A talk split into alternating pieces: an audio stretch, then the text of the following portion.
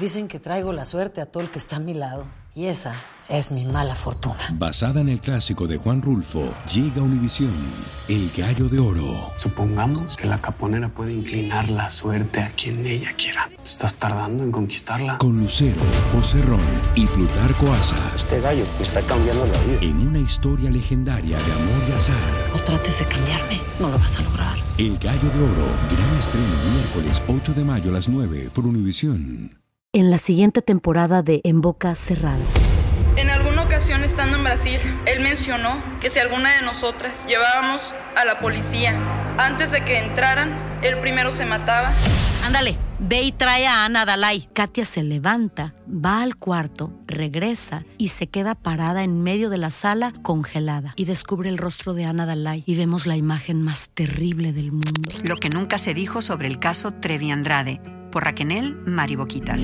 Escucha la segunda temporada en donde sea que escuches podcast para enterarte en cuanto esté disponible. Hola, soy Jorge Ramos y a continuación escucharás el podcast del Noticiero Univisión. El programa de noticias de mayor impacto en la comunidad hispana de Estados Unidos.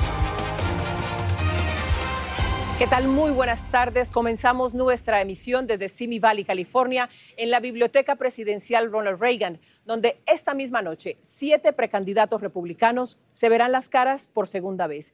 Y esto para exponer sus respectivas agendas en los grandes temas que afectan al país, como la economía, la inflación, la inmigración, la relación con China, entre otros. Esta vez Donald Trump tampoco participará. Luis Mejida ha estado aquí y nos dice cómo ultiman los detalles del evento. Faltan menos de dos horas y el escenario está listo para que siete precandidatos republicanos le digan a los estadounidenses por qué merecen su voto. Para los hispanos, algunos son conocidos, otros no tanto. La verdad que para el público hispano tener conocimiento de esto que está sucediendo esta noche aquí en Simi Valley pues es fundamental. Para Jaime Flores, del Comité Nacional Republicano, el que Donald Trump, líder de las encuestas, esté ausente no es un problema. A mí en lo personal me parece que eso es una magnífica oportunidad para los otros candidatos de mostrarse ellos mismos, de plantear las ideas, de plantear las soluciones, de, de, de dirigirse a su público. Oportunidad para darse a conocer, desafío para quienes tienen que reenergizar campañas que han ido perdiendo fuerzas. Algunos analistas creen que el debate es importante para el gobernador de Santis. En ese sentido, pues le toca que trabajar fuertemente al gobernador si quiere seguir en la contienda, sobrevivir y empezar a cambiar un poco esos vientos a su favor. Veremos cómo le va esta noche en este debate. Quienes apoyan al gobernador son optimistas. Y yo tengo toda la, confi la, confianza que el gobernador DeSantis no solo va a ganar este debate, pero va a ganar en los corazones de muchos que están escuchando y mirando esta noche. Para aquellos menos conocidos, este segundo debate puede también ser el último si no logran convencer a los votantes. Cada caso va a ser individual. ¿Qué está en juego para cada candidato, diría yo? Yo supongo que para los candidatos que siguen todavía en dígitos, en un solo dígito, pues francamente no les veo ya camino. Si ustedes se preguntan dónde está en estos momentos Donald Trump, bueno, el expresidente está a millas de distancia en Michigan, donde planea esta noche dar un discurso frente a los trabajadores en huelga de la industria automotriz. La ventaja que tiene Trump es tan grande que ninguno de sus contrincantes hasta el momento se ha animado a atacarlo. Regreso contigo, Ilia. Muchas gracias, gracias Luis. Y hablando de precandidatos, el expresidente de la Cámara de Representantes, Paul Ryan, dijo que los republicanos perderán las elecciones presidenciales si Donald Trump es el nominado y que espera que los seguidores de extrema derecha de Trump empujen por un cierre del gobierno en cuestión de días. Ryan, que dejó el cargo en el 2019, dijo que esperaba que otro candidato ganara suficiente impulso para superar a Donald Trump. En otros temas, el senador demócrata Bob Menéndez se declaró no culpable de todos los cargos de corrupción en su contra, entre ellos recibir sobornos para beneficiar a tres empresarios y al gobierno egipcio. Menéndez quedó libre bajo fianza, al igual que su esposa Nadine, también acusada de corrupción, y resiste la fuerte presión para que renuncie, incluso de 30 legisladores de su propio partido. Peggy Carranza nos amplía. Tomado de la mano de su esposa, hoy el senador Bob Menéndez compareció en una corte federal, donde ambos se declararon no culpables de conspiración, fraude y soborno. La pareja se mostró unida en todo momento, incluyendo cuando salieron de la sala y abandonaron el tribunal tras recibir una fianza, ella de 250 mil dólares y él de 100 mil. Los empresarios Fred Davis y José Uribe también se declararon no culpables, pero sus fianzas fueron millonarias. Todo el mundo lo conoce, un oficial norteamericano, y, dudan que él, se va a fugar. Los otros este, acusados eh, simplemente porque están enfrentando 15 años de cárcel, tienen todo el motivo para irse.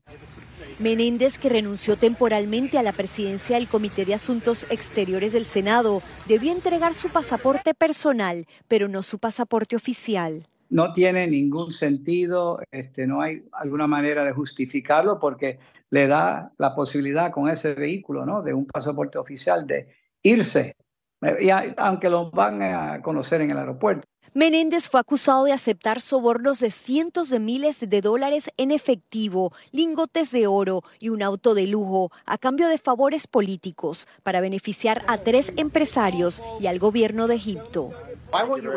¿Por qué no renuncia? Le preguntaron ayer en Washington. Porque soy inocente, respondió. Al menos 30 legisladores demócratas piden su renuncia, incluyendo su amigo y aliado el senador por Nueva Jersey Cory Booker y Dick Durbin. El líder de la mayoría en el Senado, Chuck Schumer, se limitó a decir que estaba decepcionado. Conozco al senador Menéndez desde hace mucho tiempo y la acusación fue realmente perturbadora, dijo. Un tercer acusado, Will Hanna, fue arrestado ayer en el aeropuerto JFK se declaró no culpable y salió en libertad bajo fianza. Se espera que Menéndez se dirija al cocos demócrata del Senado mañana, mientras su próxima comparecencia en corte será el lunes. En la ciudad de Nueva York, Peggy Carranza, Univisión.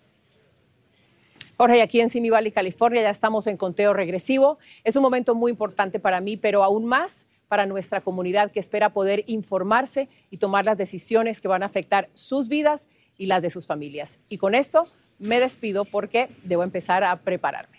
Lo vas a hacer extraordinariamente bien, te vamos a estar viendo, Ilia. Muchas gracias.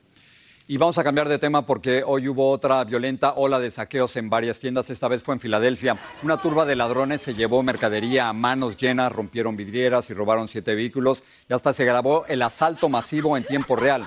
La policía cree que fue un ataque previamente coordinado en el que participaron varios menores de edad. Vilma Tarazona tiene las imágenes.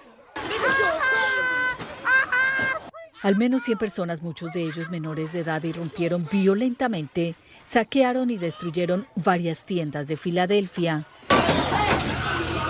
En medio del caos en esta licorería se robaron toda la mercancía que les cupo en sus manos. Esta mujer transmitió emocionada los robos a sus miles de seguidores en redes sociales y alentó a los saqueadores. Incluso se jactó de haber robado una botella de licor.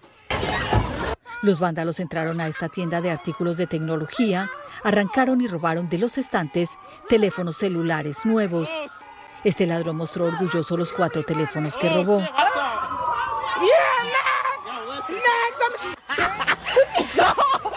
Este video mostró a policías forcejeando con varios ladrones que se resistieron al arresto. Al menos 20 fueron detenidos, entre ellos la mujer que grabó el asalto en tiempo real. Este ladrón salió huyendo ocultando su rostro con una máscara. La policía dijo que se trató de criminales. Desde los cabellos, eso todo, lo tiran todo para el suelo. Este bodeguero hispano contó que su negocio, producto del trabajo de muchos años, fue vandalizado. La máquina ATM fue saqueada y le robaron mucha de su mercancía. Mucha mercancía desbaratada, las cámaras las rompieron. Dijo que sufrió pérdidas por varios miles de dólares. Ahora mismo estamos sumando, estamos calculando que vamos por los 7, 8 mil dólares por ahí. Los residentes del área dicen sentirse desprotegidos. Estuvo bien mal, bien, bien feo. Eso es lo que demuestra es que estamos viviendo unos tiempos feos y que por esas acciones esas tiendas decidan irse de, de Filadelfia. Precisamente por este tipo de vandalismo, Target anunció que cerrará nueve tiendas en varias ciudades del país. Y la Fiscalía de Filadelfia dijo que las decenas de arrestados enfrentan cargos de robo y al menos dos de ellos por porte ilegal de armas. Regreso contigo, Jorge. Muchas gracias. Por cierto, en Filadelfia manifestantes se reunieron ahí para protestar por la decisión de una jueza de desestimar los cargos en contra de un ex agente de policía por la muerte de Eddie Irizarry. La víctima tenía 27 años de edad y recibió seis disparos. La jueza dijo que las pruebas eran insuficientes para acusarlo de asesinato. Se presentó una demanda en contra de Amazon por monopolio. Agencias federales la acusan de mantener ilegalmente un poder monopolista mediante múltiples prácticas contrarias a la competencia. Honda y Kia están llamando a revisión más de 3 millones de vehículos en los Estados Unidos debido al riesgo de incendio del motor y le piden a los dueños que los lleven a reparar. Fugas internas de líquido de frenos podría provocar esos incendios. Si no sabes que el Spicy McCrispy tiene Spicy Pepper Sauce en el pan de arriba y en el pan de abajo, ¿qué sabes tú de la vida? Para, pa, pa, pa. Lucero junto a José Ron protagonizan El Gallo de Oro. Gran estreno miércoles 8 de mayo a las 9 por Univisión. Y de las mejores. Gracias por seguir con nosotros en el podcast del Noticiero Univisión. Faltan solo cuatro días para que el gobierno se quede sin dinero y en el Congreso la división impide el alcance de un acuerdo. Pedro Rojas nos dice lo que está en juego. José Reyes trabaja en una de las cafeterías del Congreso y asegura estar muy preocupado porque al gobierno federal le quedan solo cuatro días de recursos para ser cerrado. Y si ocurre por falta de un acuerdo este fin de semana, millones de trabajadores como él se verían muy afectados. Quedamos sin nada, ¿verdad? Entonces sí me preocupa a mí como nos preocupa a todos los compañeros que tenemos tiempo de trabajar acá. Kevin McCarthy, el presidente de la Cámara de Representantes, quien rechazó una solución bipartidista del Senado, dice que aspira a que antes del sábado se apruebe una resolución de continuidad que daría 45 días más de fondo al gobierno para funcionar. Congresistas republicanos y demócratas dicen que planean quedarse el fin de semana en Washington si es necesario, pero no ceden en sus posiciones. Este, hay unos que quieren crear el muro y hacer cosas así, eh, inversiones de odio que yo les llamo.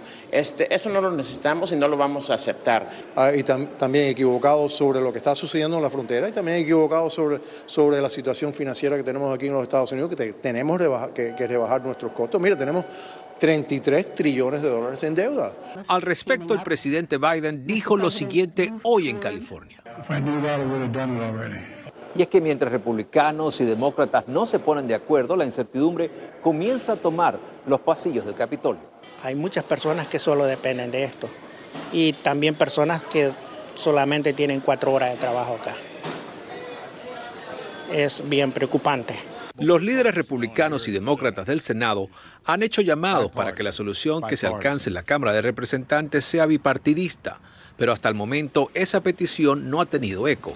En Washington, Pedro Rojas, Univisión. El soldado Travis King, quien cruzó ilegalmente a Corea del Norte hace dos meses, ya está en custodia de las autoridades estadounidenses. King es un soldado raso con un expediente disciplinario irregular y es posible que se enfrente a medidas disciplinarias aquí, en los Estados Unidos. A pesar de las últimas medidas tomadas por los gobiernos de México y los Estados Unidos para detener el flujo migratorio por la frontera, hay numerosas familias con niños que continúan arriesgándose a, a cruzar a través del río Bravo. Marlene Guzmán nos tiene la odisea que vivió una de estas desesperadas familias. Es así como soldados de la Guardia Nacional de Texas intentaron disuadir a una multitud de familias migrantes que se aproximaban a Iguapas, Texas pero los múltiples esfuerzos fueron en vano. Los migrantes lucharon contra la fuerte corriente, sosteniendo a bebés en brazos y niños en los hombros asustados. Pero nada los hizo devolverse y menos detenerse. Arriesgando la vida, avanzaron hasta suelo firme, avivando las tensiones a orillas del Río Grande. Es ilegal lo que está haciendo, señor. para abajo. En medio del caos, suplicaban que los dejaran ingresar, según porque agentes migratorios mexicanos los agredieron obligándolos a descender del tren. Nos bajaron a todos en una vía desértica. Fue el ejército. En Monclova. Inmigración, ajá. Y ahí la agarraron allá a una señora, le dieron patadas de decir basta. Minutos más tarde, vimos como agentes de aduanas y protección fronteriza comenzaron a cortar el alambre de púas, pero fueron los soldados de Texas quienes terminaron abriéndoles paso a los migrantes que entre lágrimas de emoción y sufrimiento agradecían llegar con vida. Es muy duro, todo es duro. Más que traemos niños, no han comido, murieron Aún así, hubo uno que otro lesionado. Se acaba de cortar. Ay, Dios mío. Con el alambre. Una joven, al parecer asmática, se empezó a sentir mal al llegar con la patrulla fronteriza. Respira lento. Ya pasamos. Levanta los brazos, respira profundo. Aún con las heridas y cicatrices por la pesadilla vivida, Duro, duro. Pero aquí estamos, lo logramos. Lamentablemente no todos logran llegar. Este día el gobierno de Coahuila informó sobre la trágica muerte de dos migrantes, un salvadoreño de 22 años y un hondureño de 23, quienes perdieron la vida intentando subirse a un tren en movimiento. En Coahuila, México, Marlene Guzmán, Univisión. Esa es la situación que se vive en la frontera. Vamos a seguir con estas notas porque siete autobuses llenos de solicitantes de asilo llegaron a Chicago procedentes de Texas. Más de 15 mil inmigrantes han llegado a la ciudad provenientes de la frontera sur. Casi 9 mil se encuentran alojados en 21 refugios temporales. Unos 600 miembros de la Guardia Nacional de Texas han llegado a la zona fronteriza en los últimos cuatro días ante un repunte en los cruces indocumentados. Llegarán más soldados y equipos para ayudar a cerrar los puntos de cruces fronterizos. Vamos a pasar a México con el secuestro de siete jóvenes. Los sacaron de una celebración familiar el domingo en Zacatecas y como reporta Alejandro Madrigal, solo uno se encontró con vida. En este paraje desértico del municipio de Villanueva, Zacatecas, al norte de México, fue encontrado con vida uno de los siete jóvenes secuestrados por un grupo armado durante una reunión familiar la madrugada del domingo. Fue a través de la exigencia de esta madre y de vecinos en el lugar que se conoció el crimen. ¡Quiero a mi hijo! ¡Quiero a mis hijos! Después bloquearon los accesos principales al municipio para exigir a las autoridades militares y estatales su búsqueda inmediata y su hallazgo con vida. Nada más traemos drones, el helicóptero llega mañana ya de reparación, ya completo. Los jóvenes desaparecidos son Héctor Alejandro Saucedo, de 17 años, Jorge Alberto René Ocón, de 14, Sergio Giovanni Acevedo, de 15, Gumaro Santa Cruz Carrillo, de 18, Óscar Ernesto Rojas, de 15, Diego Rodríguez Vidales, de 17, y José Manuel Rodríguez Robles, de 18 años. Me pidieron 15 mil pesos, pero yo le dije, sí, sí, voy a intentar, voy a ver de dónde saco yo ese dinero, pero quiero que me mandes una prueba de mí. La Fiscalía de Zacatecas informó en un comunicado que este miércoles fue localizado uno de los jóvenes secuestrados y que en el lugar fueron hallados seis cuerpos sin vida de hombres jóvenes, los cuales permanecen en calidad de no identificados. El único sobreviviente se encuentra en este hospital, custodiado por soldados. Hasta el momento hay dos personas detenidas, pero el testimonio de este joven será determinante para conocer la verdad sobre la desaparición de sus amigos y cómo de una noche de diversión podría tener un desenlace fatal. En Ciudad de México, Alejandro Madrigal, Univisión. Esta historia es increíble. El astronauta de origen salvadoreño Fran Rubio volvió a poner los pies en la Tierra tras pasar más de un año en el espacio. Rubio y dos colegas rusos aterrizaron en Asia a bordo de la cápsula Soyuz MS-23. La misión de la tripulación duró exactamente 370 días, 21 horas y 22 minutos. Orbitaron la Tierra casi 6.000 veces en un recorrido equivalente a 157 millones de millas. Rubio se convirtió así en el primer astronauta estadounidense en pasar más tiempo en microgravedad y el primero también en permanecer un año entero en órbita. Así observaba el mundo el regreso del astronauta de origen salvadoreño Frank Rubio a Tierra junto a sus dos colegas rusos, luego de pasar más de un año en el espacio. Frank Rubio,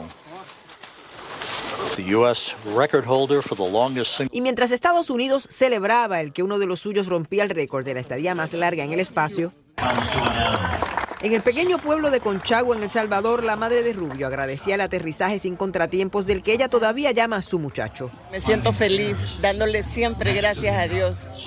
Quiero verlo, pero voy a poder verlo hasta en diciembre porque va a estar en cuarentena. Ahora los recién llegados que aterrizaron en un desierto de Kazajistán serán sometidos a cientos de estudios para analizar el comportamiento del cuerpo humano en cero gravedad. Se tarda uno, dos a seis meses para regresar a, a lo normal.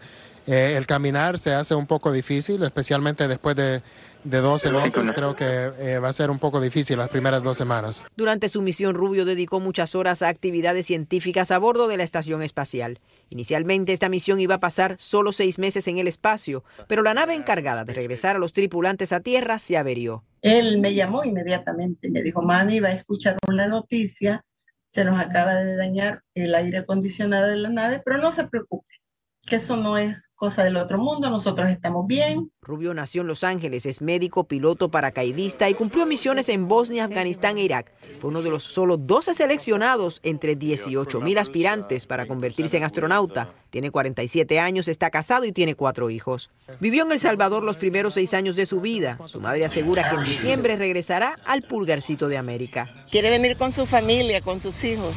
Sí.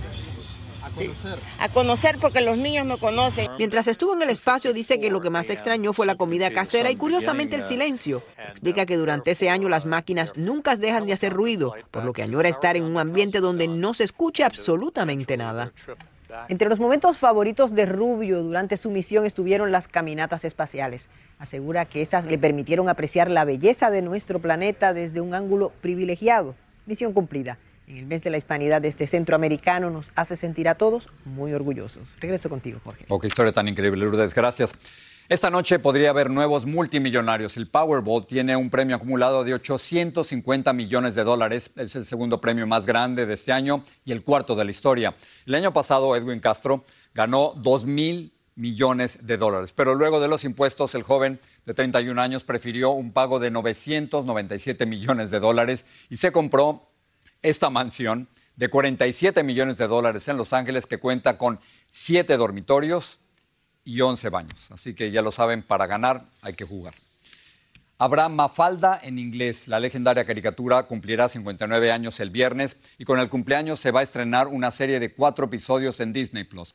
Por varias generaciones, Mafalda ha sido conocida por su sentido del humor y su visión muy crítica de la realidad y ya veremos cómo está su inglés. Ustedes gracias por estar con nosotros, pero sobre todo gracias por confiar en Univision. Muy buenas noches.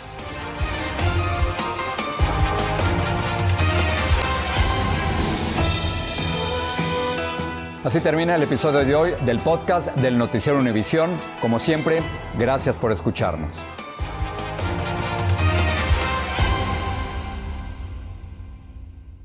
En la siguiente temporada de En Boca Cerrada. Y hoy se dio a conocer que son más de 15 las chicas o las niñas y que viajan de un lado al otro con Sergio y con Gloria Trevi.